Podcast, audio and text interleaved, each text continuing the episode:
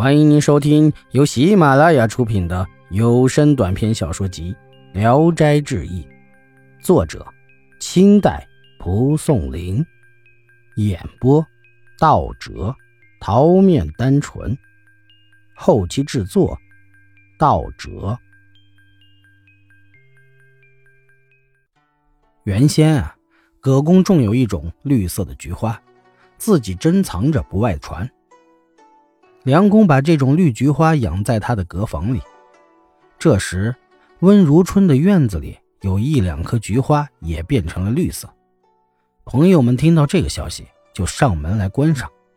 温如春也极为珍视这种绿菊。一天早晨，温如春去看菊花，在花旗边拾到了写有“西于春”的信签，反复读了几遍，却不知道从哪里来的。因为“春”字儿是自己的名字，就更加的喜爱它，便在书桌上详加点评，评语写得轻薄放荡。葛公听说温如春的菊花变成了绿色，觉得很奇怪，便亲自到温如春的书房来探访。看到桌上的诗签，拿起来便读。温如春觉得自己的评点有些不雅，伸手夺过来，揉成了一团。葛公只看到一两句，认出了正是梁公门口拾到的那篇《西于春》的词，心中大疑，进而连温如春的绿菊也猜想是女儿梁公赠送的。葛公回家把这些事儿告诉给夫人，叫夫人审问梁公。梁公感到很委屈，哭着要寻死。这事儿没有见证，无法证实。夫人也担心这事儿传扬出去名声不好，盘算着不如把女儿嫁给温婶。葛公赞同，将此意转告给了温如春。温如春喜出望外。这天，温如春便请亲友参加观赏绿菊的宴会，焚香弹琴，直到深夜才结束。回房睡下后，书童听到书房里的琴自己又响了起来。开始还以为是别的仆人弹着玩的，可仔细一看，琴旁并没有人，这才向主人报告。温如春亲自到书房查看，确实是琴不弹自响，那琴声生硬而不流畅，好像是想学自己的弹法，可是又没有学会。温如春点起蜡烛，突然闯进去，房里空无一人。温如春便将琴带回自己的卧室，那琴一夜都没有再发出声响。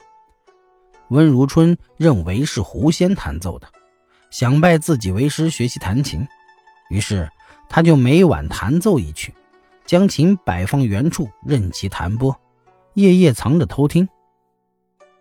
到了第六七个夜晚，那琴弹奏的曲调满可以听上一听了。温如春成亲之后，和梁公谈起过去的那篇《西余春》的词，才明白了他们所以能够成亲的原因，可始终不知道那诗词是从哪里来的。梁公听到那琴能自鸣的奇事儿，就去听了一次，说：“这不是狐仙弹奏的曲调，凄切痛楚，有鬼声。”温如春不相信，梁公说他家有面古镜。可以照出鬼怪的原形。第二天派人去取了来，等着琴自己响起来时，温如春握着镜子，突然就进了书房，用灯火一照，果然有个女子在。只见她慌慌张张地躲在房角，再也藏不住身了。温如春过去一看，原来是从前避雨时遇见的那位赵焕娘。温如春大为惊奇。就追问他，幻娘含着眼泪说：“替你们当媒人，不能说对你们不好吧？为什么这样苦苦的逼我呢？”温如春收起镜子，要幻娘不要再躲避。幻娘答应下来。温如春就把古镜装进了镜袋。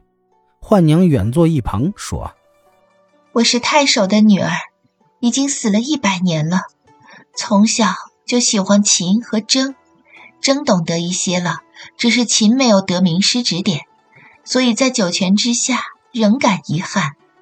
那次你冒雨进了我家，听到你的琴声，十分钦佩。你向我家求亲，我恨自己是死去的人，不能和你结成伴侣，所以暗地里设法帮助你们二人结成美好姻缘，来报答你对我的眷恋之情。刘公子丢失的红绣鞋，还有那篇《西隅春词》，都是我做的事。我报答教师，不能说不尽心了。温如春夫妇听了他的话，都非常感激的拜谢他。幻娘又对温如春说：“你弹的琴，我能领会多半了，可是还没有学到其中的神韵和道理，请你再为我弹一次吧。”温如春答应了，一面教他弹琴，一面讲解指法。幻娘特别高兴，说：“真是太好了，我能领会了。”说着起身就要告辞。梁公原来喜欢弹琴。听说幻娘擅长弹琴，就想听她弹一曲。幻娘答应了，就演奏起来。幻娘弹的声调和曲谱好极了，都不是人间能够听到的。梁公边听边打着拍子赞叹，请求向他学习。幻娘执笔写了十八张曲谱后，又起身告辞。温如春夫妇再三恳切地挽留他，幻娘悲切地说。你们夫妻俩多么幸福，知己知音，感情深厚。我这个苦命人哪有这样的福气？如果有缘，只能下辈子相见了。说着，他将一卷画像给了温如春，说：“这是我的肖像，若是你不忘媒人，可以挂在卧室里。高兴的时候点上一炷香，对着我的像演奏一曲，那我。”就如同亲自领受了。说罢，幻娘走出房门，消失不见了。本集演播到此结束，谢谢大家的收听。喜欢请点赞、评论、订阅一下。